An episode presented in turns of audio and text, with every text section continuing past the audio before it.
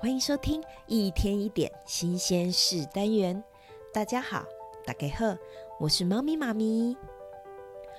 不，哎呦，小朋友，真是不好意思，猫咪妈咪刚刚放屁了。小朋友，你知道人在某一个时候会特别的想放屁？许多搭飞机的人都有意识到，在高空上面感到身体特别的臃肿，放屁的频率也会增加哦。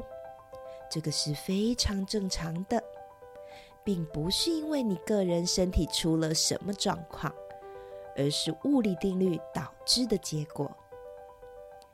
一般人每天平均放十个屁，在搭飞机的时候啊，飞机飞到高空。机舱内的气压会下降，你的身体也会受到影响哦。当外面的气压降低，你身体里面的气体就会膨胀。这个时候，你的身体呀，自然需要排放出更多的气体，不然会不舒服。所以，自然搭飞机的时候就会容易放屁喽。跟你们讲一件很有趣的事情：今世世界纪录最久的放屁时间是一个屁连续放两分钟又四十二秒哦！哇，一个屁居然能连续放这么久！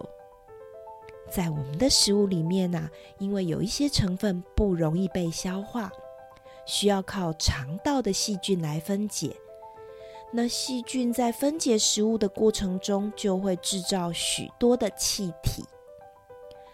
当你的肠子里面的气体累积到一定的量时，你就必须把它们排出来。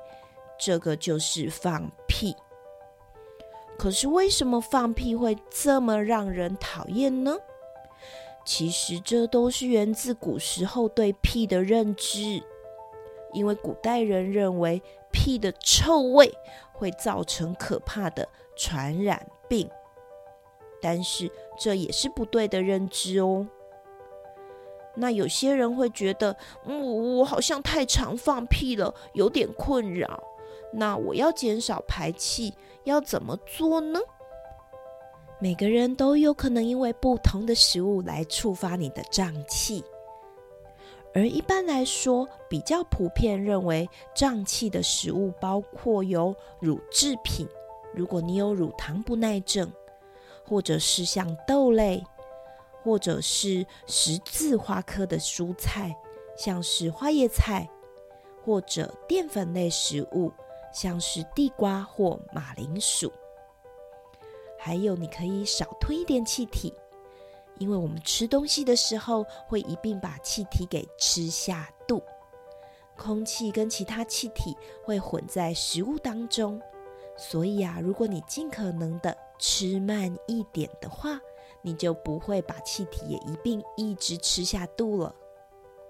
还有就是尽量少喝汽水，因为汽水里面有大量的二氧化碳。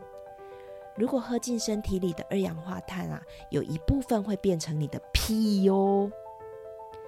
其实放屁是再正常不过的生理现象了，而且二零一三年哥本哈根大学的研究人员也指出，如果你憋屁，就是你把它憋住，然后不要放，你反而会更不舒服。长时间累积下来啊，你也容易有像是结肠炎的风险哦。简单来说，就是有屁快放啦！听完故事，你们是不是笑得很开心呀？情绪认知的第一步就是认识情绪。我们来认识开心，表达开心的词可以用高兴、愉快、欢乐。如果你非常开心，你可以说：“哇，真是太棒了，好极了。”或者是好痛快、好兴奋哦！透过清楚的辨识情绪之后，你才能进一步的接受情绪、处理情绪。这就是猫咪妈咪一天一点新鲜事单元。你可以透过 YouTube 或是 Podcast 平台搜寻“猫咪妈咪故事窝”。最后，我要工商服务一下。你知道，透过一个人画的图，可以投射出他的潜意识在想什么？你有想贴近谁的内心来理解对方吗？猫咪妈咪儿童成人绘画心理分析，完全不用绘画技巧，带给你深入有经验的陪伴。那我们下次见喽，拜拜。